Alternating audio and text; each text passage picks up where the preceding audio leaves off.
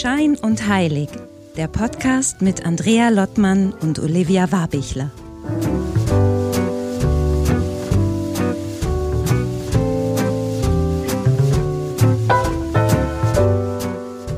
Hallo Olivia, hallo nach Wien.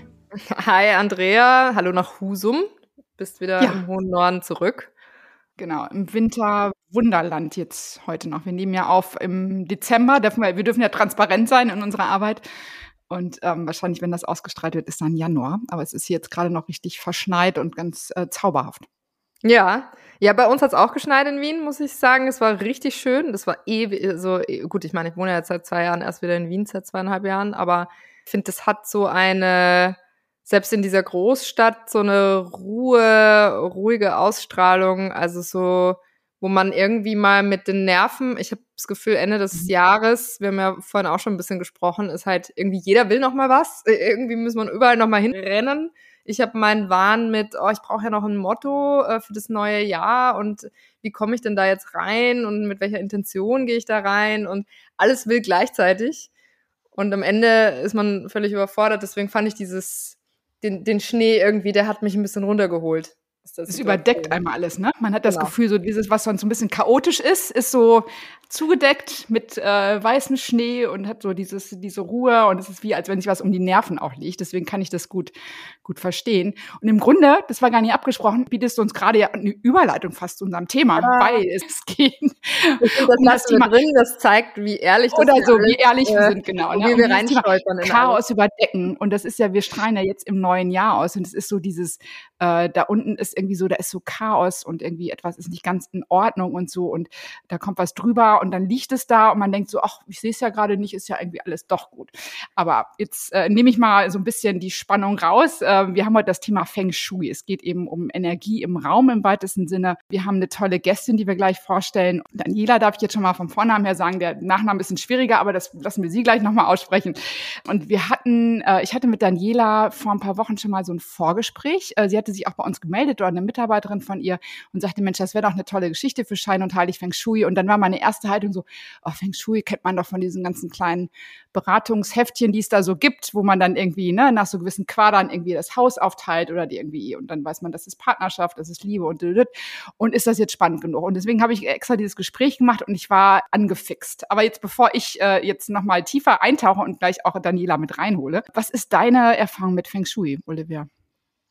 Äh, ja, mal wieder frühkindlich, wie, wie immer in meiner spät äh, Hippie-Frühpunk-Mutter-Erziehung. Also meine Mutter hat äh, wirklich, seitdem ich mich erinnern kann, hat sie über Feng Shui gesprochen auf jeden Fall. Und ich war, ich habe, es sind so komische Sachen hängen geblieben, also so Kleinigkeiten irgendwie. Ich weiß nur dieses Fenster gegenüber von Tür ist nicht, äh, nee, also Fenster gegenüber von Fenster ist nicht gut. Das muss unterbrochen werden, weil sonst die Energie rein und raus fließt. Wahrscheinlich ist das alles Mist, werden wir gleich erfahren. Äh, oder sowas wie Glastisch, also nicht auf einem Glastisch essen oder arbeiten, weil da dann die Energie wieder durchfließt und so. Also weiß so und dann eben genau, was du gerade beschrieben hast, dieses äh, typische New Age, wo ist das Liebeseck und so weiter und so fort. Partnerschaftseck hat meine Mutter heute noch. Das ist meine Erfahrung damit und ich muss sagen, obwohl ich mich nicht tiefer damit beschäftigt habe, ist es die Prägung so sehr da, dass ich zumindest diese paar Regeln immer befolge, intuitiv so. Aber das ist auch alles. Äh, ich weiß nicht, da bist du vielleicht äh, schon noch mal ein bisschen weiter. Ne, ich habe früher auch diese Bücher gelesen, habe dann auch meine Wohnung schon als Studentin immer danach versucht auszurichten, das stimmt schon. Aber merkte irgendwann, ich hatte auch mal so einen Brunnen sogar, der dann irgendwie aber versagte. Und natürlich ist es auch nicht gut, dass er da steht und dann nicht sprudelt und so. Also viele Sachen ausprobiert, aber so lustig. Und gleich geht's wirklich ins Gespräch. Aber ich hatte nach dem Gespräch mit äh, Daniela das kleine Vorgespräch abends äh, beim Abendessen mit meinem Mann ein Thema und sagte so, hier muss auch, hier gibt's einen Raum, da muss was passieren. Es gibt nicht so einen Vorratsraum, das ist wirklich grümpelig, obwohl wir haben echt ein schönes Haus und ist alles super. Und ich sag so, das will ich vor Weihnachten geregelt haben. Haben wir natürlich jetzt noch nicht. Stand des Gesprächs heute Abend. Das werde ich äh, deswegen leider heute Abend nochmal wieder ansprechen mit ihm. Und es gibt so ein anderes Ding, er sammelt Zeitungen und die stapeln sich teilweise. Das ist auch so eine kleine Geschichte. Deswegen gleich werde ich diese ganzen Fragen los. Also ich begrüße jetzt erstmal Daniela. Ich habe es mir aufgegeben. Ähm, Ponjik. Du sagst es jetzt nochmal, Daniela. Der Name muss am Anfang richtig sein. Herzlich willkommen und jetzt sagst du bitte deinen Namen auch nochmal ganz ordentlich. Sehr, sehr gerne. Danke, danke, dass ich bei euch sein darf, liebe Andrea und Olivia. Mein Name ist Daniela Schaponic und genau, Ich lebe und wohne zwischen Belgrad und oder in Belgrad und in München, nicht dazwischen. Das wäre ein bisschen schlecht. Genau, und du bist Feng Shui-Meisterin. Du hast das wirklich zu deinem Job gemacht? Vielleicht mal ganz am Anfang, wie kommt man zum Feng Shui? Ich weiß aus unserem Vorgespräch, du kommst eigentlich aus der BWL und hast eigentlich einen ganz anderen Abschluss, ein Diplom. Und dann denkt man ja, wie kommt es dann, dass sich eine junge Frau mit Feng Shui beschäftigt und daraus wirklich ein, wirklich ein großes Unternehmen aufgebaut hat und ein erfolgreiches mhm. Unternehmen? Ja, das ist ähm, total faszinierend, weil Plan, mein Plan war es ja nicht. Ähm, ich wollte als Betrieb, also im Marketingbereich, ich habe meine ganze schulische Laufbahn ähm, darauf ausgerichtet, im Marketing tätig zu sein. Und äh, dann hatte ich jetzt endlich den, äh, das Diplom mit Marketing-Schwerpunkt und Praxis und was weiß ich was alles. Und ähm, ich fand keine Arbeit. Und da, ich sage das heute immer so, niemand wollte mich. Und damals war ich jung, äh, 26, war verheiratet, wir hatten unseren ersten Sohn. Das ist natürlich nicht das, wovon ein Arbeitgeber träumt, ja. Und äh, dann war noch 2004, 2005 waren jetzt auch nicht die besten Jahre, äh, ganz viele BWLer auf dem Markt. Und so habe ich immer damals gedacht, niemand wollte mich und was habe ich falsch gemacht? Also ich habe wirklich bei mir den Fehler gesucht. Und naja, und ich sage immer, das war so eine Talsohle damals gefühlt. Und äh, Zufall, Zufall, Zufall, ja, so wie es oft ist im Leben, habe ich, ähm, ich habe tatsächlich aus lauter Verzweiflung in einem Fastfood-Restaurant angefangen zu arbeiten, bevor ich untätig zu Hause sitze. Und ähm, da habe ich eine Zeitschrift gelesen und da ging es ums Thema Ausmisten. Und ich kann mich erinnern, damals, ich meine 26, das Jahr 2003, denke ich, so ein Blödsinn. Mir möchte jemand erzählen, dass wenn ich zu Hause etwas ändere, dass sich mein Leben verändert. Hm, nein, danke. So, äh, da ging wieder ein paar Wochen durch und es wurde nicht besser. Und dann habe ich zu meinem Mann gesagt, du, da gibt es sowas. Ausmisten. Wollen wir das mal machen? Ja, aber bei uns ist es doch ordentlich zu Hause. Zwei Sichten, ne? Der eine sagt so, der andere sagt so. Ich kenne das auch. und dann habe ich gesagt, ja, also, aber komm, na, lass uns mal gucken. Wir haben damals so diesen großen Wohnzimmerschrank gehabt, diesen Dreiflügler, dieses, dieses Ungetüm. Und wir haben wirklich eine Zwei-Zimmer-Wohnung, 50 Quadratmeter gehabt und wir haben drei große blaue Säcke an Zeugs aus dieser Wohnung ausgemistet, an Dingen, die wir nicht brauchen. Also die Wohnung war immer aufgeräumt. Und das ist es ja mit dem Gerümpel. Es ist immer aufgeräumt. Und es gibt immer einen Grund, warum man es hat, ja. Also ähm, jedenfalls haben wir das äh, entsorgt. Und zwei Tage später, also es war Wochenende, Montag, Dienstag ungefähr so, kam einmal eine Zusage für eine Wohnung von der Gemeinde damals, auf die wir wirklich seit Monaten gewartet haben. Größer, schöner, perfekt. Und es kam eine Wohngeldzahlung auf die wir auch irgendwie ein halbes Jahr gewartet haben. Jetzt kann man sagen, ja, das war doch Zufall, bla bla bla, natürlich. Aber diese Synchroni Synchronizität, die sich da ergeben hat, war für mich damals eindeutig. Also führte mich das Ausmisten zum Feng Shui und dann mein äh, erstes großes Buch war A Complete Idiot's Guide to Feng Shui. Das ist das einzige Buch, das ich an meine Schüler in meiner Ausbildung empfehle, weil es total sachlich ist, genau die Schulen durchgeht, sehr mathematisch, also jetzt ist schon spirituell, aber sehr mathematisch wieder, wenn man wirklich in die Essenz eintauchen möchte. Und ich saß mit diesem Buch Tag und Nacht und habe versucht, daraus eine Feng Shui-Beratung für uns zu machen. Und dann irgendwann sagte mein Mann, sag mal, nee, ich habe zu ihm gesagt, ich würde es so gerne für andere machen einfach für andere. Und dann sagte zu mir, ja, mach's doch. Tja, der Arme hat gar keine Ahnung gehabt, was er damit in Bewegung gesetzt hat, weil für mich war das so, okay, such eine Ausbildung. Und das war letztendlich, das war äh, Sommer 2003, da ging das los und dann führte das eine zum anderen. Und ähm, ja, das ist 20 Jahre her. Krass. Und hattest du aber davor jetzt schon wirklich mit Feng Shui an sich schon Berührungspunkte gehabt? Also irgendwie in deiner Kindheit oder Jugend oder irgendwas? Überhaupt nicht. Überhaupt nicht. Also das war tatsächlich, es war total neu, wirklich neu. Ich war komplett, also ihr könnt euch nicht vorstellen, wie ich geplant habe. Ich habe geplant, wirklich, ähm, ich habe sogar geplant, wann mein Kind auf die Welt kommt weil ich wollte, dass er auf die Welt kommt, nachdem, weil ich habe ihn im Studium bekommen, das war auch geplant, dass wenn ich fertig bin mit dem Studium, ich dann schon ein Kind habe und mich auf die Karriere konzentrieren kann. Also, ja, ne? Okay. Das heißt, der Weg war jetzt quasi gar nicht zum Feng Shui, also nee, der Weg war eher über das Thema Ausmisten sozusagen, die Kurve ja. dann zum Feng Shui. Und kannst du ja. da dann mal, also hat, hat, ist das für dich das finde ich nämlich jetzt gerade spannend, weil ähm, ich habe Feng Shui, also ich glaube, Feng Shui hat irgendwie so rein praktische Seiten und gleichzeitig ist es ja aber so eine Philosophie eigentlich, ne? Aber das wirst mhm. du uns äh, hoffentlich gleich nochmal erzählen. Ja. Aber das heißt, der Ansatz bei dir war tatsächlich eher der praktische, wie du da hingekommen bist und gar nicht so sehr, ah, ich möchte was über diese Philosophie kennenlernen. Richtig, richtig. Also äh, ich bin heute noch sehr praktisch, wie gesagt, damals noch mehr. Und mich hat es einfach fasziniert und ganz ehrlich gesagt auch heute noch, wenn ich das Gefühl habe, hm, im Moment laufen die Sachen gar nicht so rund, komme ich immer wieder zum Ausmisten zurück. Immer wieder. Das ist immer so der, der erste Ansatz, an dem ich heute noch zurückkomme, weil Zeug sammelt sich halt so schnell an. Ich habe, wir haben vier Kinder, wir haben einen Hund. Der Hund bringt jetzt nicht so viel Gerümpel, aber die Kinder umso mehr. Und es sammelt sich ständig und man merkt es gar nicht, wie schnell das übernimmt. Und wenn irgendwas nicht, wie gesagt, rund läuft, gehe ich immer wieder zurück auf diesen Ansatz. Und Olivia, du hast es genau richtig gesagt. Feng Shui ist eine Lebensphilosophie. Und über die, also ich meine, meine Schüler fragen mich oft, sagen Daniela, ja, die Leute denken über Feng Shui so Esoterik und ne, ich hänge hier irgendwas auf und ne, so. Und sie, sie äh, verdrehen die Augen, wenn ich sage, ich mache Feng Shui und funktioniert das und so weiter. Dann sage ich ihnen, hört mal, Feng Shui ist 5000 Jahre alt. Wenn etwas nicht funktionieren würde, dann wäre es 5000 Jahre ja nicht auf dem Markt.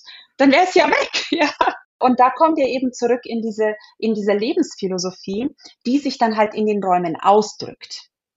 Mhm. Und da ist jetzt, ja. glaube ich, der Zeitpunkt, bevor wir weiter einsteigen, was ist Feng Shui, wenn du es definierst und was macht das mit uns? Wir haben über Räume schon gesprochen.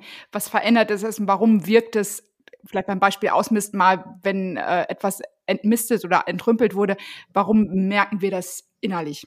Vielleicht mhm. ähm, das jetzt nochmal am Anfang. Genau, also Feng Shui ist ja eine Disziplin, die dem Taoismus entspringt. Und im Taoismus äh, geht es, äh, ein ganz großer Wert oder äh, eine Größe im Taoismus ist die Freiheit. Und das ist das, was uns Feng Shui zurückbringt. Indem wir die Energie freisetzen, gewinnen wir an Lebensfluss, gewinnen wir an Freiheit.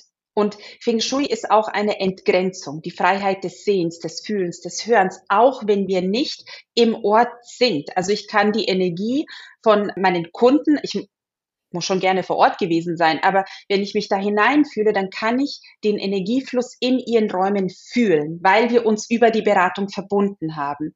Und das ist einfach so dieser eine Ansatz. Und letztendlich der Grund, warum wir das in unserem Körper fühlen, ist, weil die Energie in Bewegung kommt. Das ist ja der Grund, warum, wenn wir loslassen und Dinge aus den Räumen bringen, wo wir sagen so, oh, ne? Ich meine, das ist ja fast so, wenn man auf die Toilette geht, ganz, ganz dringend muss. Und dann geht man auf die Toilette und denkt sich so, oh, das, oh, jetzt bin ich ja, also im wahrsten Sinne des Wortes erleichtert. Und das passiert ja auch mit der Energie. Und jetzt würde ich gerne noch einen kleinen Aspekt mitgeben, und zwar, das Wichtige ist, und da ist der Schnittpunkt zwischen dem Ausmisten und dem Feng Shui ist, mit dem Ausmisten setzen wir Energie frei. Das ist so, wie wenn wir einen Damm hätten mit Wasser und wir öffnen den Damm und das Wasser schießt durch. Jetzt kommt das Feng Shui ins Spiel, und zwar, dass wir uns überlegen, was wollen wir denn mit dieser neuen Energie beginnen? Weil ansonsten, wie Olivia gesagt hat, fließt sie einfach, das nächste Fenster raus oder wieder die Tür oder verschwindet in der Toilette oder keine Ahnung. Und letztendlich haben wir diesen Aufschwung gespürt, aber dann, ne? Und dann kommt dieser Spruch, where attention goes, energy flows, what you see is what you get, ne? So ganz kleine, kleine Mini-Ansätze aus dem Feng Shui, mit denen man dann anfangen kann zu arbeiten, um die Energie für sich zu nutzen, die man freigesetzt hat. Mhm. Wir also kennen das ja ein bisschen aus der TCM auch, ne? Irgendwie aus der ähm, chinesischen Medizin kennt man das irgendwie. Es werden also beim Akupunktur oder irgendwie werden Nadeln gesetzt, damit der Qi-Fluss spricht man ja davon. Mhm. Man das im Feng Shui auch? Ist es auch Qi? Richtig. Dann? Ja, Richtig. Ganz genau. Feng Shui und TCM, ja so ein bisschen wie Akupunktur im Raum, hat mir mal jemand gesagt, Richtig. so ein bisschen laienhaft übersetzt, dass man irgendwie dann mhm. die Akzente setzt, um damit das irgendwie zum Fließen kommt, ne? Genau. Mhm. Also das ja. heißt eigentlich trotzdem, man kommt nicht drum rum. Also das heißt Feng Shui, oder ist das jetzt deine Art, das zu verbinden? Oder äh, ist auch Feng Shui von der Philosophie her, startet es auch mit dem Ausmisten?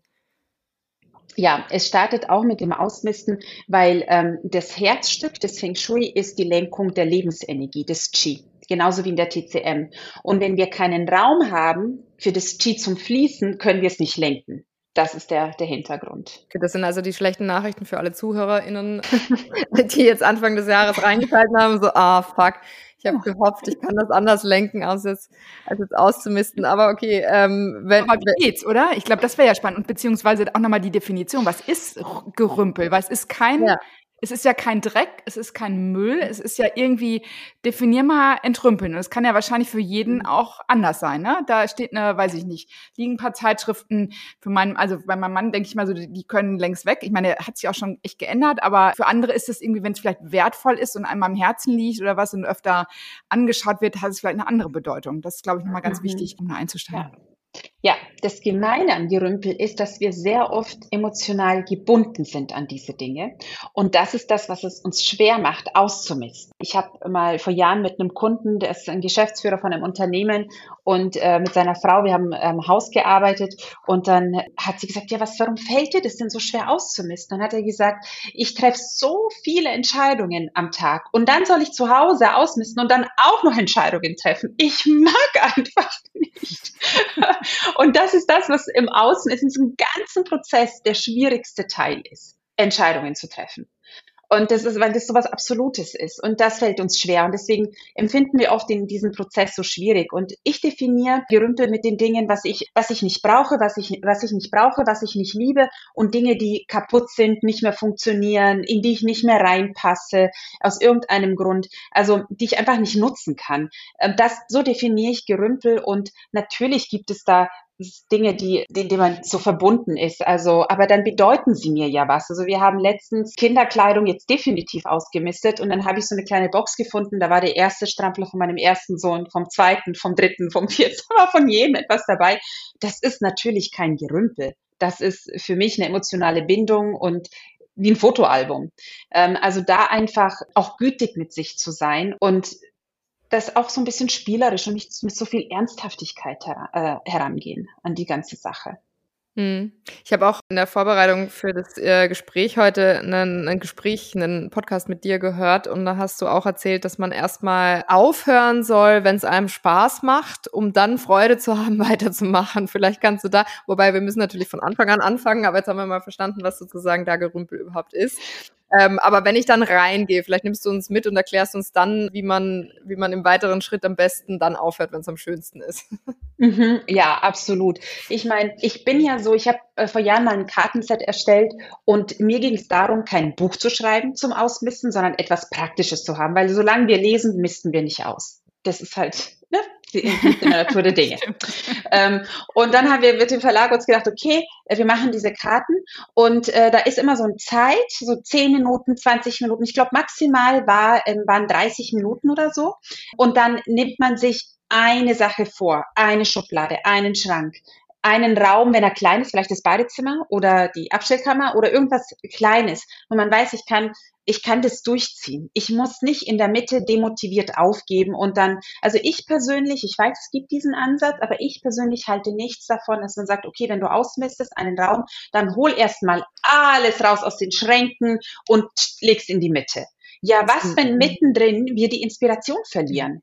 Was machen wir denn dann? Dann liegt's ähm, da, ne? Dann liegt es dann liegt's da. Richtig. Und dann kommen wir nämlich an den Punkt, den Olivia gerade angesprochen hat. Wir schauen uns das an. Wir stehen von einem Berg an Arbeit. Wir sind nicht inspiriert, nicht motiviert. Und ähm, dann verlieren wir die Lust. Und an was erinnert sich unser Nervensystem? Boah, war das anstrengend. Oh, da will ich eigentlich nicht mehr hin. Hm. Was aber, wenn ich eine Schublade mir vornehme und nach zehn Minuten sage, cool, fertig, sehr schön.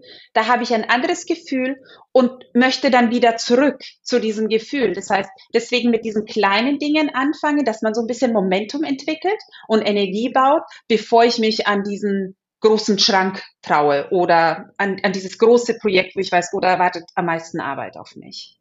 Ja, wobei das wahrscheinlich dann wieder darauf ankommt, was die kleinen Dinge sind, weil wenn so ein Schmuckkästchen mit irgendwelchen Herbststücken ist, dann ist wahrscheinlich das Kleine die größte Herausforderung irgendwie. Aber ich kann das nachvollziehen. Ich kenne, ich habe damals dieses Maria Kondo, Marie Kondo, weiß ich mhm. nicht. Marie Kondo, äh, ja. Mhm. Als das so gehypt wurde, gelesen. Und ich muss sagen, ich war da auch sehr überfordert mit diesem erstmal alles rausziehen. Ich kann es verstehen nach ihrem Gedankengang, weil mhm. ich glaube, bei ihr geht es ja vor allem eben auch darum, äh, aber eh auch ähnlich wie bei dir, aber im Grunde alles anfassen, alles mit allem schauen, ob man irgendwie resoniert und dann noch eine Verbindung herrscht und sozusagen alles, womit mhm. äh, keine Verbindung aufgebaut werden kann, muss weg, so auf die Art, ne? Mhm. Und dann muss, dann ist es wahrscheinlich irgendwie in dem Sinne schon praktischer, wenn du da, aber ich muss auch sagen, dieses Gefühl von, ich ziehe alles aus meinem Kasten raus gleichzeitig und es liegt dann da, das ist nur Ballast eigentlich. Mhm. Möchte man wieder mhm. aufgeben. Ja. ja. Aber die Frage nochmal, ähm, Daniela, wieso funktioniert das? Warum ist es so, dass, dass ich dann, wenn ich in einem aufgeräumten oder entrümpelten Raum lebe, in einer Umgebung, dass es auf mich wirklich einen Einfluss hat, dass dann wie bei dir, um das nochmal zu zitieren, so, ihr kriegt plötzlich die Wohnung, da kommt ein Geldfluss plötzlich, mit dem ihr, auf den ihr vielleicht lange gewartet habt. Äh, was ist das? Kannst du es energetisch nochmal erklären? Für mich ist es eine, also ich glaube daran, dass einfach wir in der Welt der Energie alles verbunden ist. Und äh, in dem Moment, in dem wir, wie der Butterfly-Effekt, ne, wir verändern das Energiefeld um uns herum in unseren Räumen, die unsere zweite Haut sind. Die haben ja, die, die umgeben uns, ähm, sie sind unser zweiter Körper. Äh, und indem ich da den Ballast loslasse, bewegen sich die Dinge in meinem Energiefeld. Und ähm, deshalb äh, ändern sich die Perspektiven oder ich werde sichtbar oder keine Ahnung. Ne? Also es sind so so dieses ähm, wie wie wie ich für mich war das immer so wie wie der Staudamm. Wie wenn ich diesen Staudamm aufmache und dann bin ich sicher, ich bin da und ich habe auch eine Zuversicht, weil es ändert nicht die Energie im Außen, es ändert meine Energie. Und das ist doch der Schlüssel für die Veränderung im Außen. Und können wir das, wir hatten eben jetzt schon mal diese, diese kleinen Ratgeberbücher, die es überall gibt und wo man dann diese Quader oder Bagua, Bagua, irgendwie du wirst es. Bagua. Mhm. Genau. Das kennt man irgendwie eben von diesen kleinen Ratgeberheften. Kann ich das selber machen? Oder ist es, also wann kommst du ins Spiel wirklich? Und, und äh, vielleicht auch nochmal die Überleitung, was ist der Unterschied zwischen den kleinen Ratgebern, die man so lesen kann und vielleicht ein bisschen den Raum für sich in eine Harmonie bringen? Und wann kommst du ins Spiel und was kannst du bewegen mit deiner Ausbildung und wie gehst du dabei vor? Also für mich ist ähm, die, also das Bagua ist ein total schöner Eintritt in die Welt des Feng Shui. Es ist auch eine extreme Vereinfachung. Ich finde es gut, dass es das gibt, weil ansonsten, wenn man sofort komplett tief in diese Lehre einsteigen würde, würden noch weniger Menschen den Zugang dazu finden. Deswegen finde ich es gut, dass es da ist. Wenn jemand aber sagt, ich möchte tiefer in diese Lebensphilosophie einsteigen, und mit Lebensphilosophie meine ich nicht, dass wir den Lebensstil ändern, den Einrichtungsstil ändern, sondern wir verändern die Perspektive damit. Das ist das Einzige, was das Feng Shui macht. Ähm, dann ist es an der Zeit, sich mit einem Berater oder mit einer Beraterin zusammenzusetzen und zu sagen, was, was will ich denn eigentlich? Für mich ist Feng Shui der Blick in die Zukunft. Was möchte ich sehr gerne in Zukunft? Wie möchte ich gerne mein Leben gestalten? Und wie kann ich meine Räume darauf abstimmen? Mhm. Und das ist das, und da bedienen wir uns das Feng Shui der ganzen ähm, Berechnungen und äh, also der, der ganzen Philosophie, die dahinter steht. Aber ich finde es total spannend, den Gedanken, hey, wenn das mein Ziel ist, wie kann ich die Räume schon dahin bringen quasi, so dass ich kein Vision Board brauche, sondern dass ich mit der Energie umgeben bin, wie ich mich fühlen möchte, wenn ich am Ziel angekommen bin. Und wenn wir da so jetzt mal Proof of Concept mäßig drüber nachdenken, also was sind denn da deine krassesten Erfahrungen von den Klientinnen auch, mit denen du da gearbeitet hast? Also was kann das tatsächlich freisetzen dann? Also eine der be äh, bewegen bewegendsten Situationen, Situationen, die ich hatte, war tatsächlich eine Familie, die Nachwuchs gewünscht hat. Die haben schon zwei Kinder gehabt und sie hat einige auch, sagt man dazu, Schwangerschaften leider nicht zu Ende bringen können. Und sie kam zu mir und hat gesagt, ja, wir haben da ein neues Haus, das wir bauen möchten, umziehen und so weiter. Und wir haben angefangen, an diesem Haus zu bauen. Ähm, und wir haben jetzt nicht gesagt, da kommt jetzt ein drittes Kinderzimmer rein. Also das wäre sehr plakativ, sondern wir haben einfach mit der Öffnung dieser Energie gearbeitet. Und sie ist in der Beratung, ist sie schwanger geworden. Dann hat sie die Ausbildung gemacht. In der Ausbildung ist ihr Kind auf die Welt gekommen. Und wir sind heute noch in Kontakt, ist eine wundervolle Persönlichkeit. Und sie, ihre Rückkoppelung ist auch, ich meine, man kann es wieder als Zufall nennen, aber Fakt ist, es gibt Fakten, dass es nicht funktioniert hat. Und seit ich angefangen habe, mich mit dem Feng Shui zu beschäftigen und die Beratung für das Haus und die ganze Philosophie mit ins Leben zu lassen, äh, ist unser Kind auf die Welt gekommen. Und das ist etwas, das mich äh, zutiefst berührt. Und das ist, es ist ein Beispiel, aber es gibt mehrere Beispiele, gerade in diesem Bereich. Und das geht für mich über jeglichen Wohlstandsaspekt, Unternehmenserfolg und so weiter und so weiter hinaus. Deswegen teile ich diese Erfahrung an der Stelle. Und ich habe aber auch in einem Gespräch mit dir, sorry, jetzt habe ich mich verschluckt, habe ich äh, gehört, dass es auch oft, und das fand ich ein bisschen lustig, weil ich mache ja spaßeshalber in meinem, in meinem richtigen Job, den ich habe, sehr viel Markenarbeit oder so Markenidentitätsarbeit, äh, die mir auch großen Spaß macht, unter anderem auch gerne mal mit mhm. Andrea gemeinsam. Da geht, da ist die große Frage, die man sich ja stellt, also ne, seitdem dieses Purpose-Thema vor allem auch so, so groß im Kommen war in den letzten Jahrzehnten, oder im letzten Jahrzehnt, ist die Frage nach dem Warum. Und ich habe dann verstanden, dass diese Frage bei dir auch immer so eine Einstiegsfrage ist äh, in der Arbeit. Vielleicht kannst du da mhm. mal erklären, warum die Frage nach dem Warum da überhaupt so relevant ist. Ja, weil das ist unser Antrieb. Wir treffen Entscheidungen in einem Moment der Inspiration, in dem Moment, wo wir ganz genau sehen, oh mein Gott, ich sehe die Zukunft, ich sehe, was für mich möglich ist. Und es ist dieser, dieser Funke, bis der Verstand kommt und sagt, ja, aber, hm, kannst du, sollst du, alles, was er so, so erzählt, ja. Und äh, wenn wir aber das Warum haben, dann können wir da zurückgehen, dann können wir uns erinnern. Und äh, ich weiß, ich weiß nicht, ob ich die Geschichte, also vielleicht kennt ihr die Geschichte, mein ältester Kunde, mit dem ich zusammengearbeitet habe, war 76, als wir angefangen haben. Und wir haben bis zu seinem Tod zusammengearbeitet, bis er 84, 82 äh, oder 84 war. Und ähm, als ich kam, ich habe erst gedacht, er nimmt, also ich habe es nicht ernst genommen. Und äh, dann haben wir zusammen angefangen und habe gesagt, was ist dein Warum, Stefan? Ich muss dein, wir müssen über dein Warum klar sein, weil es ist so viel, was du vorhast. Und wenn wir das nicht wissen, dann wird das nichts. Und äh, er hat gesagt, wenn ich äh, in ein Altersheim ziehen sollte oder umziehen müsste, und er hat in dem Haus äh, über 30 Jahre gelebt, seine Kinder alles, und ich, wenn ich mein Wichtigstes in zwei Koffer zusammenpacken müsste, wüsste ich nicht, was das ist. Ja, er hat mit 80 angefangen zu reiten, zu tanzen und hat sein Haus gestrichen. Und bei seiner Beerdigung kamen seine Kinder zu ihm und gesagt, du bist der Grund, dass unser Nano, so haben sie ihn immer genannt, nochmal so einen Aufschwung hatte. Und dann sage ich immer, es gibt kein zu alt. Ich meine, Stefan hat das mit 80 gemacht. Also, und es ist so eine Inspiration für mich gewesen und eigentlich für alle, die von dieser Geschichte äh, erfahren. Und er musste wahrscheinlich nie ins Altenheim, ne? Also das, warum er diese zwei Nein. Koffer packen musste, das ist ja irgendwie auch lustig, dass man dann mit so einer Motivation ja. anfängt und dann sich auf den Weg macht. Ne? Ja, mhm, ja, ja, das ist gut. Wie, wie läuft denn eigentlich so eine Beratung bei dir ab? Also man, du sagst ja schon, das ist nichts, was du am Telefon machst und irgendwie du kannst, könntest dich da zwar reinspüren und irgendwie merken, ist was Schweres oder was Leichtes wahrscheinlich, aber du musst schon vor Ort sein, kommst dann, ist es dann ein Tag, machst die, machst die Berechnung oder nimmst deine Daten auf und dann bekommt der Kunde hinterher ein Konzept oder wie, wie läuft das ab bei dir? Mhm. Also ich bin mindestens einmal vor Ort, einfach um die Menschen kennenzulernen, die Räume kennenzulernen. Und ich sehe natürlich die Räume mit anderen Augen als die Bewohner. Ist, ne, ist ja völlig natürlich. Und mir erzählen die Räume mehr als das, was mir die Kunden erzählen. Weil es ist einfach nicht nur die Energie lesen, sondern einfach insgesamt. Und in diesem ersten Gespräch geht es darum, also meine Standardfrage ist, warum bin ich hier? Warum haben Sie mich angerufen? Und dann ähm, sprechen wir und ich mache mir ein Bild und ich habe diesen Eindruck und dann gehe ich und arbeite die Beratung aus. Also ähm, das dauert dann ein, zwei Wochen, drei Wochen, je nachdem. Und ähm, das ist wirklich eine Entfaltung der Energie, die da passiert. Also es ist nicht, dass ich dann sage, oh, jetzt arbeite ich eine Checkliste ab, sondern ich gehe in die und da öffnen sich so viele interessante Aspekte, die dann in die Beratung mit einfließen und dann bekommen die Kunden in dem Zweitgespräch, das kann dann schon wieder online stattfinden, ein Handbuch und die ganzen Pläne zugeschickt und die besprechen wir dann. Ähm, und dann ist es ein, zwar ein wie, wie ich am Anfang gesagt habe, ist es zwar ein Einrichtungskonzept nach Feng Shui, aber letztendlich ist es der Ausdruck der Veränderung und der Entfaltung in den Räumen, der eben durch die Einrichtung ausgedrückt wird und in die Räume gebracht wird.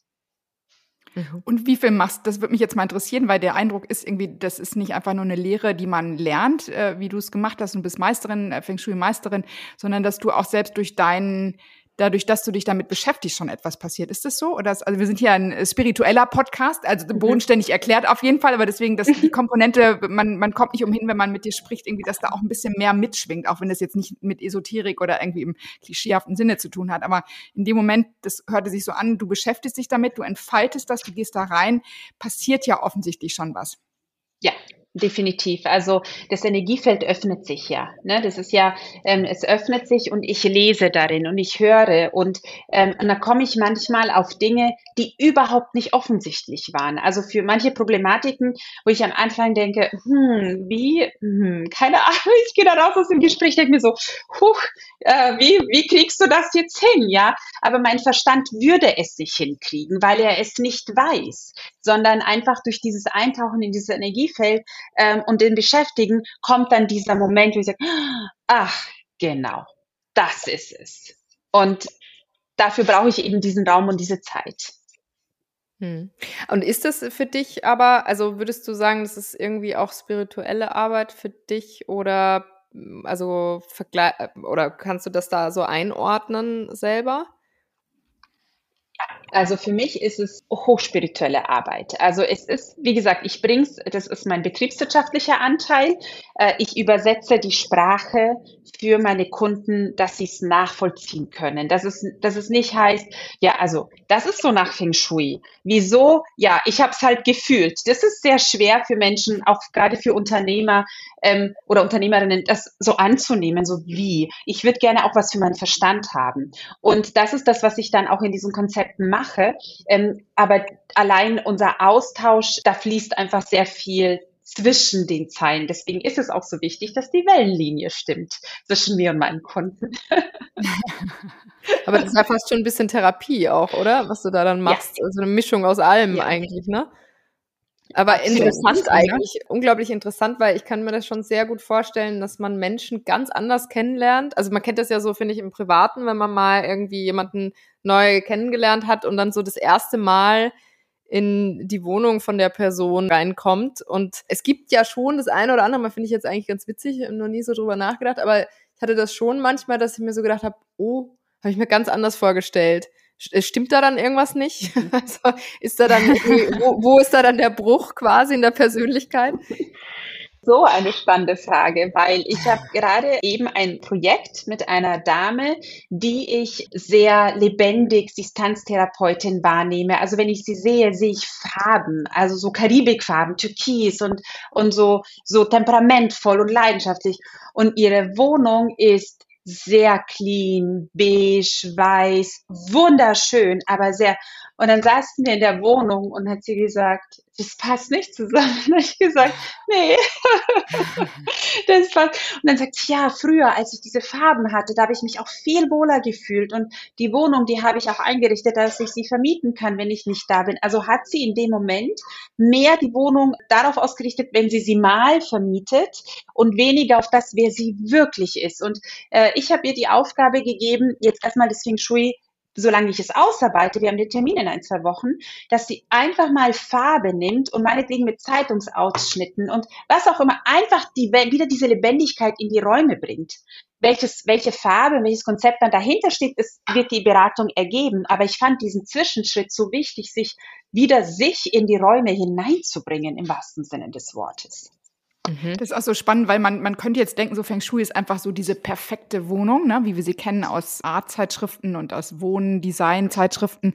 Aber da schwingt mhm. jetzt so ein bisschen, dass es irgendwie wichtig ist, dass das, was ich eben auch möchte oder dass ich so, dass ich Persönliches von mir in diese Wohnung bringe. Und wenn du sagst irgendwie, dann papp doch einfach mal von einem, einem Zeitschriftenausschnitt. Das klingt ja jetzt nicht, das klingt jetzt nicht wunderschön, sondern einfach so, wenn du sagst, so, du brauchst jetzt Rot irgendwie oder dieses, das, was hilft in dem Moment, das dahin zu packen, um einfach diese Energie wieder zu aktivieren. Mhm. Ja, mhm. Ja, als wir letztes Jahr nach Belgrad gezogen sind, da war unser, unsere Wohnung noch nicht fertig und dann haben wir äh, zwei Monate, mein Sohn, also der kleine Sohn und ich, äh, in Airbnb-Wohnungen äh, verbracht. Und das ist natürlich total anonym und, und ich fühle die Energien, sind all diese möglichen Energien und ich meine, alles mögliche. Und dann habe ich genau das gemacht. Ich meine, ich kann jetzt keine Wohnung einrichten, aber ich habe Zeitschriften und Anzeigen ähm, und Bilder, die mich angesprochen haben, die habe ich einfach mit Tesafilm an die Wände gebracht. Habe da Collagen gemacht und dann hat sich das wieder heimeliger angefühlt. Mhm. mhm. Wäre aber auch lustig gewesen, wenn du es einfach umgeräumt hättest. Überraschung. Ich habe ja. gerade mal eine neue Einrichtung für sie gekauft. Die Schuhmeisterin hat die Spuren hinterlassen irgendwie. Ähm, aber äh, das wäre eigentlich eine interessante Frage. Hast du da, ist das fast, kann das, ist das auch ein Tick? Also äh, wenn du zu Freunden und Freundinnen gehst oder so, ist das dann schon so ein ah, ich kann, also kannst du dann da auch loslassen oder hast du das Gefühl, du hast immer das Auge für diesen Energiefluss? Kann man das abschalten? Oder noch besser Auf die Frage, wirst du, wirst du noch eingeladen, Daniela? Oder sagen die dann so, die kann ich gar nicht ja. in meine Wohnung lassen? Ja, ja. das ist wie bei Köchen. Also ich, ich kenne das von äh, Leuten, die Koch sind und dann die kann ich nicht zum Essen einladen. Also äh, ich habe jetzt, also meine alten Freunde, langjährigen Freunde, die wissen, äh, da geht keine Gefahr aus, weil ich schalte tatsächlich meine Antennen aus. Also ich bin nicht immer auf Empfang. Am Anfang ist man einfach aus Neugier, dass man denkt, ah, wie ist da der Chiefus, wie ist da? Aber wenn man die Arbeit so lange macht, dann ist es auch wichtig zu sagen, eine Wohnung ist einfach eine Wohnung. Und ich fühle nicht jedes Mal die Energie, weil ich die Antennen einfach ausmache. Und ähm, neue Freundschaften, die hier in Belgrad entstehen, dann habe ich schon mal gehört, also ich weiß nicht, ob ich dich zu mir nach Hause einladen darf. Und ich weiß nicht, ob es sich entspannt ich total, alles gut. Ich komme nicht mit der To-Do-Liste, ist alles fein. Naja, es bedeutet ja auch jedes Mal Arbeit für dich, denke ich mir, ne? Also von dem her ist ja. es vielleicht auch gar nicht so entspannend. Aber vielleicht können wir noch mal einmal, weil wenn wir jetzt diese Folge Anfang des Jahres ausstrahlen, fände ich es irgendwie noch mal extrem spannend, ähm, vielleicht ein paar praktische Tipps. Also wir haben ja jetzt schon ein bisschen gelernt, du bist jetzt nicht, sagst nicht alles auf einen Haufen werfen, alles rausziehen, sondern eher kleiner rangehen, aber hast du vielleicht so, ich sag mal, ein paar praktische Tipps, wie man da selber mal anfangen kann damit oder das vielleicht auch selber, wenn man es sich auch nicht leisten kann oder so, äh, entfalten kann, dieses Feng Shui? Mhm. Ja, ja, also ich kann euch das gerne zur Verfügung stellen. Ich habe eine Schmetterlingsübung gemacht. Also es ist so eine kleine Meditation, dauert fünf Minuten ähm, und die hilft einem dabei, sich aus einer anderen Perspektive mit den eigenen Räumen nicht nur zu verbinden, sondern sie zu begutachten. Also man transformiert sich in einen Schmetterling und fliegt durch die Räume hindurch, ohne nachzudenken und schaut, oh, wo bleibt der Schmetterling länger? Wo fliegt er überhaupt gar nicht hin? Äh, wo bleibt der kürzer? Wo ist ein Widerstand? Und so kann man eigentlich eigentlich alleine sehr gut äh, einschätzen, also ohne mit den Augen zu sehen, sondern mit dieser Energie zu fühlen, wo hängt es noch in meinen Räumen oder wo sind diese Ecken, ähm, die ich eigentlich übergehe, aber wo eigentlich keine Lebensenergie hinkommt oder sogar Räume, nicht nur Ecken. Also das ist so ein erster Startpunkt, um so einen Status quo zu bestimmen. Gut, dann haben wir über das Thema Ausmisten gesprochen und bei so. Aber ganz kurz nochmal zum Schmetterling, Daniela. Ja. Ist es dann gut, wo er hängen bleibt, ist gut? Also ist, ist das die Geschichte oder geht es dann mhm.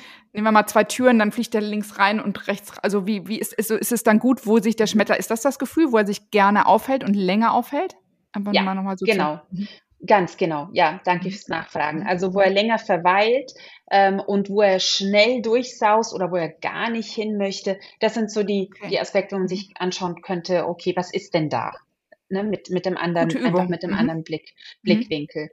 Und ähm, genau, und dann demnach kann man dann entsprechend ausmisten, umordnen, umsortieren ähm, und da wirklich auch der Intuition folgen. Also ich glaube, wir haben so viele Ansätze ähm, jetzt auch besprochen, dass jetzt ohne man sich jetzt noch ein neues Buch zu kaufen und noch irgendwas und noch irgendwas einfach sagen kann, okay, intuitiv, was tut mir denn jetzt eigentlich nicht gut? Was wollte ich schon längst loslassen? Einfach so, so einfach anzufangen und kein Riesenkonzept daraus zu machen. Und dann setzt man sich ja sehr gerne so äh, Neujahr so Vorsätze ne? und Ziele und was will ich denn in diesem Jahr und macht ein Vision Board und so weiter.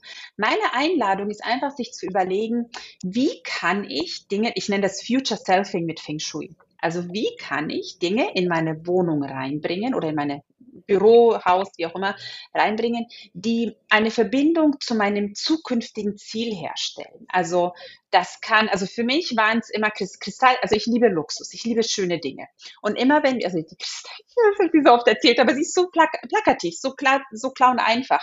Und, ähm, und in diesen schönen Hotels gibt's immer schöne Kristallgläser. Und ich habe halt Ikea-Gläser gehabt zu Hause. Ja, mit vier Kindern, praktisch alles fein. Aber ich wollte Kristallgläser haben. Und dann haben mich so ziemlich alle für verrückt erklärt, dass ich das mache. Aber für mich haben sie eine Energie gehabt. Sie haben mich in meine Zukunft transportiert. Und da habe ich gesagt, so, und ich habe jetzt Kristallgläser und ich habe sie auch. Ich habe sie immer noch und ich liebe sie. Aber das kann ein Stift sein, das kann ein Glas sein, das kann egal was, man muss da nicht viel Geld investieren. Es geht um die Intention mehr als um dieses sündhaft teure Ding irgendwie. Es kann dir, keine Ahnung, ein Überwurf sein. Also wirklich think small. Und es sind diese kleinen Aspekte, die unser Unterbewusstsein immer wieder daran erinnern, ah, da wolltest du doch hin. Und wir müssen uns nicht vor einem Vision Board hinsetzen und davor meditieren, weil es in unser Alltag integriert ist.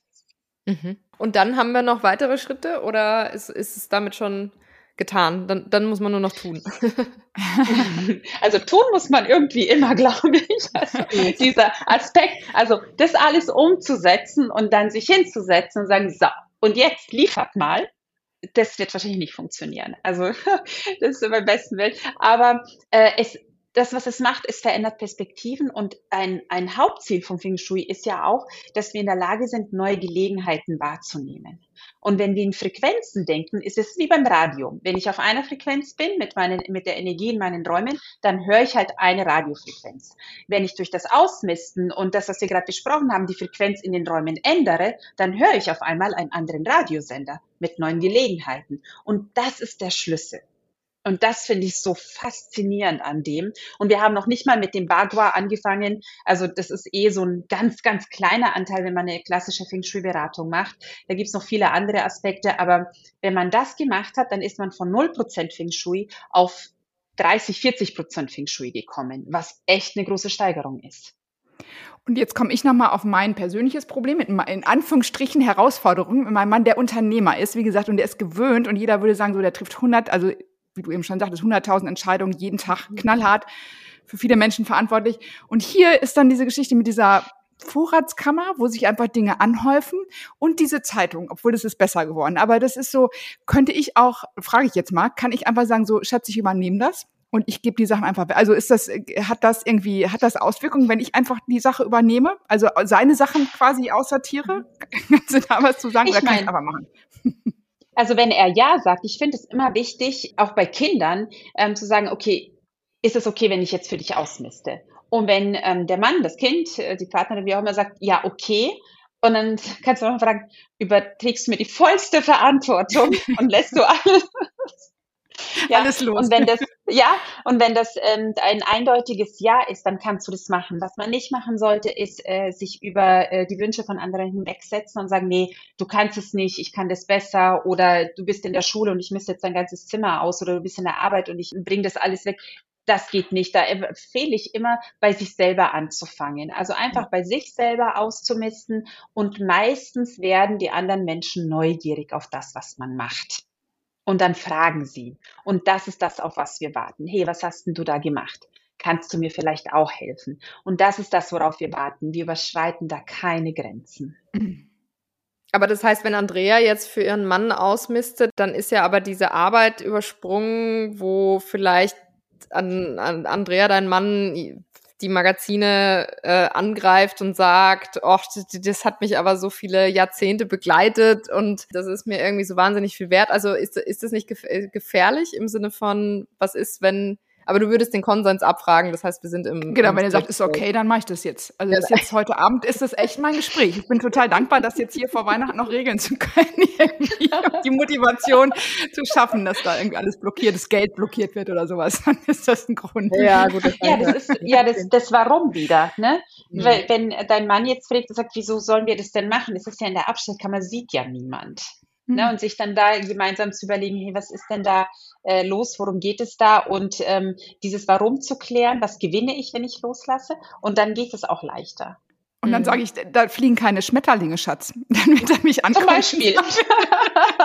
Was soll in unseren Vorrat für ein Schmetterling? Ich glaube, der denkt langsam, dass du Pilze genommen hast, Andrea. Das ist schon. Aber ich muss sagen, was ich schon witzig finde, ist so, äh, ich bin aufgewachsen in einer sehr kleinen Wohnung mit meiner Mutter gemeinsam, in so einer Gassonière, also wirklich nur ein Zimmer. Und da war natürlich, wenn es so klein ist, was weiß ich, wie viel Quadratmeter das hatte, vielleicht 50 oder so. Nein, nicht mal, ehrlicherweise. Aber sagen wir irgendwie so, da war unfassbar wenig Platz und unfassbar viel los. Mhm. So, ne? Ganz mhm. logisch. Und ähm, ich habe das irgendwie ganz spannend bei mir selber gefunden, dass ich, ich habe trotzdem nicht das Bedürfnis, in einem großen Haus zu leben oder so irgendwas, gar nicht. Also mhm. dieses Expansions, ich meine, vielleicht kommt das, vielleicht muss ich da noch mal irgendwie reingehen.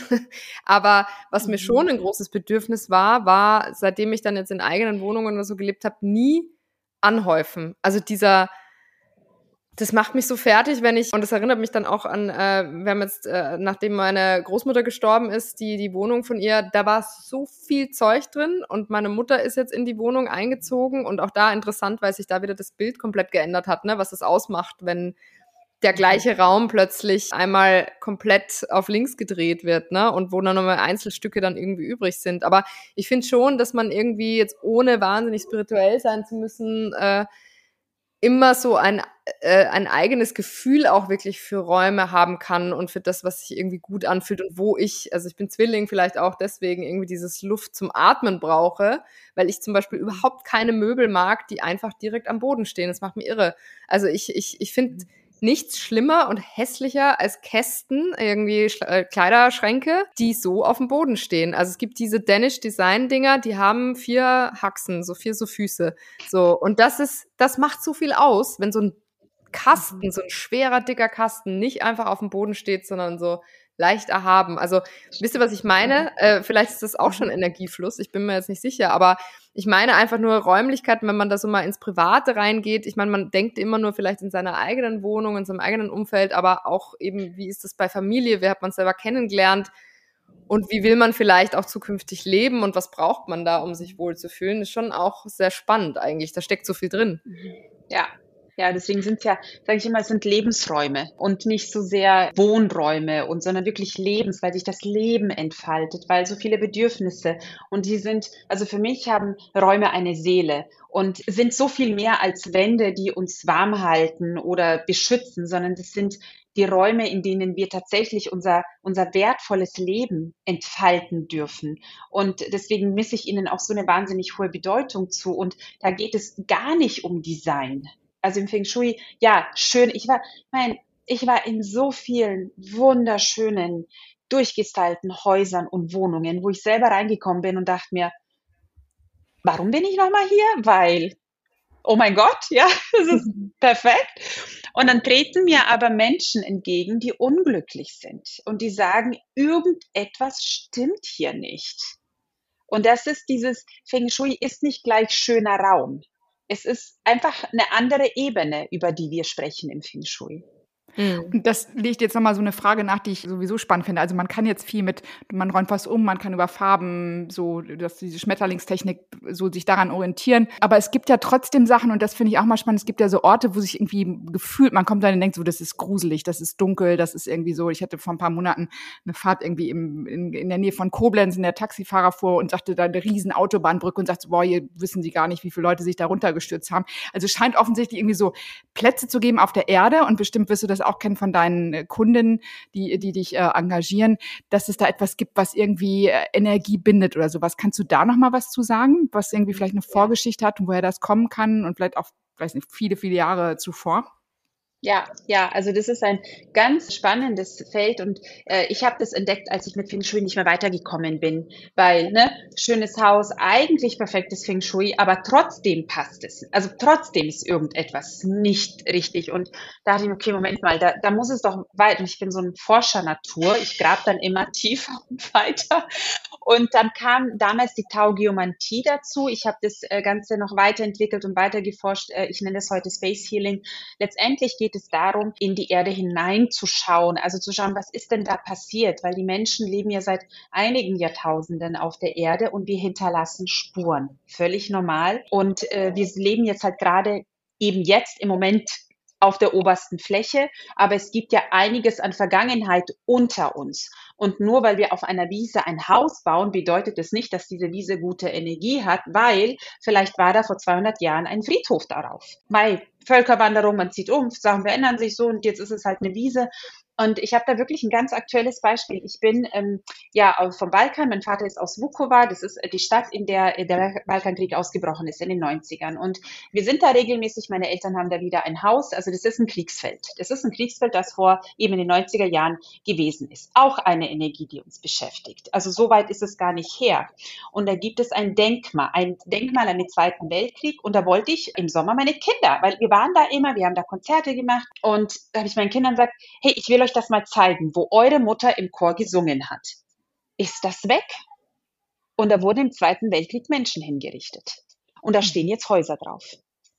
Also ist es nicht so weit, dass man sagt, was ist denn das? Es, wir haben es vor der Haustür. Mhm. Und ich war schockiert und habe ich meinen Mann angerufen und gesagt, schau mal, das ist der Grund, warum ich die Arbeit mache, die ich mache. Wir, wir vergessen die Vergangenheit. Nur die Vergangenheit beeinflusst uns und wir wissen es nicht einmal. Und das ist das, wo ich sage, das muss nicht sein, weil die Taoisten haben seit Jahrtausenden Techniken, um wie eine Akupunktur diese Blockade, das ist eine emotionale Blockade, aufzulösen, damit die natürliche Energie der Erde wieder in die Räume kommen kann. Und was wäre da so ein Weg, den man da einschlägt, um das hinzukriegen?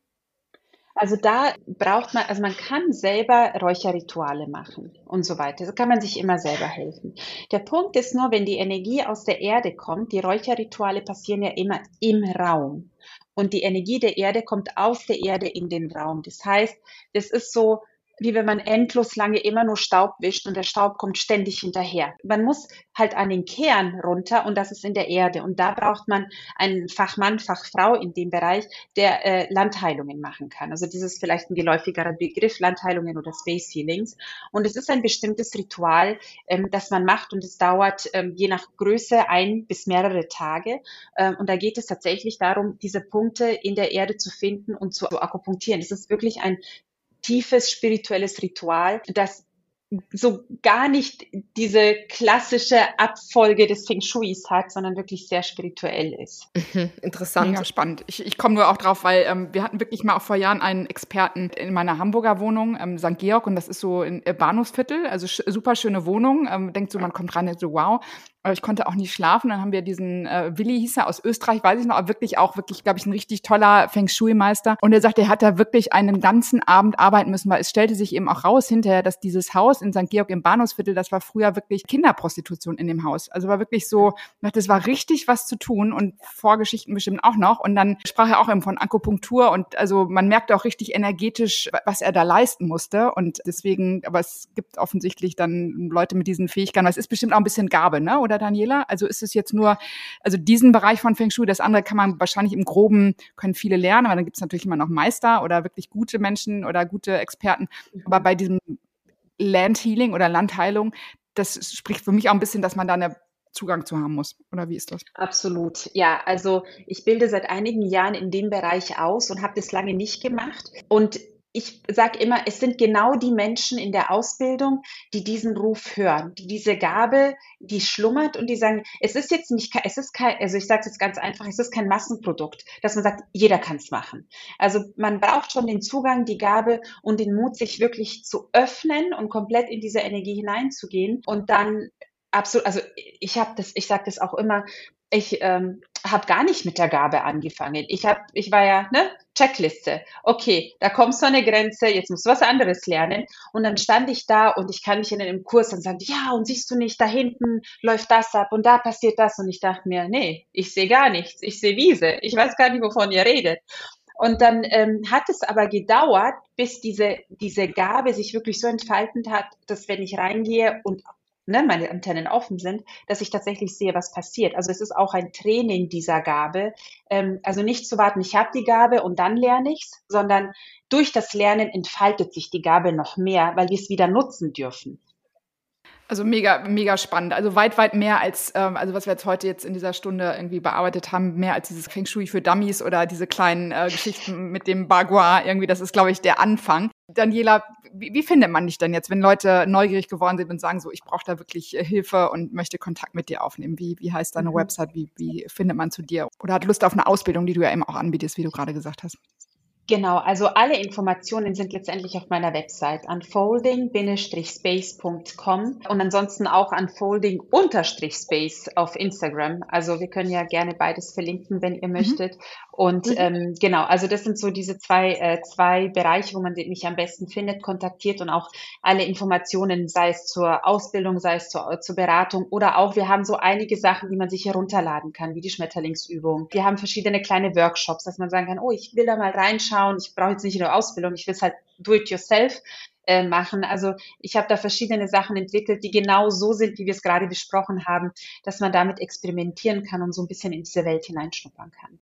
Jetzt gucke ich Olivia nochmal an. Was würde denn ein Schmetterling in deiner Wohnung machen. Ja, ich, da, bist du eben mitgegangen? Weil da hast du, da hast du mir Flausen jetzt ins Ohr gesetzt, weil ich bin die ganze Zeit schon, ich versuche mich hier natürlich total zu konzentrieren auf unser Gespräch und gleichzeitig denke ich immer, wo ist der Schmetterling bei mir in der Wohnung? Ich, ich musste nur so ein bisschen schmunzeln, weil meine Mutter kam, wir haben letzte Weihnachten in Wien gefeiert und dann äh, ist sie äh, zum Räuchern bei mir, wir waren bei meiner Schwester in der Wohnung und dann zum Räuchern, aber auch einmal bei mir in der Wohnung und dann war sie das erste Mal in meiner Wohnung. Erstmal sind meine Schwester und ich nach draußen gegangen, bis die der Alarm losgegangen ist, so von der Straße unten, ah, das könnte jetzt eigentlich wahrscheinlich meine Wohnung sein, weil durchs Räuchern halt irgendwie jetzt der Alarm losgegangen ist. Aber sie ging dann so durch und meinte, ja, das ist schon alles gut so, aber dieses Eck da, und ich hatte so einen neuen, schönen Fauteuil-Sessel gekauft, weißt du, so ein großes Ding für, für meinen Wohn-Essbereich. Und meinte sie, ja, nee, aber das muss eigentlich raus, da gehört ein Tisch hin. und jetzt frage ich mich gerade die ganze Zeit, hat sie vielleicht recht und würde der Schmetterling da hinfliegen und sich da hinsetzen oder nicht? Also, es wird mich noch länger beschäftigen, Daniela, was du gesagt hast, irgendwie, wo der, wo der genau hin darf. Also. Auf jeden Fall ein super Thema, finde ich jetzt fürs, fürs neue Jahr, wo wir die Folge dann ausstrahlen, einfach mal zu gucken, wo fliegt der Schmetterling hin. Und ich werde das gleich meinem Mann nochmal sagen beim Abendessen. Wir zeichnen heute jetzt um 18 Uhr auf. Wir haben was zu klären, glaube ich, noch. Deswegen vielen lieben Dank, Daniela, echt für dieses schöne Gespräch. Ich finde ganz viel äh, Inspiration, da nochmal reinzugehen und auch irgendwie so in Schubladen, ja, mit Schubladen und sowas mal anzufangen irgendwie. Deswegen, also ich äh, werde mir das Thema nochmal annehmen. Vielen Dank.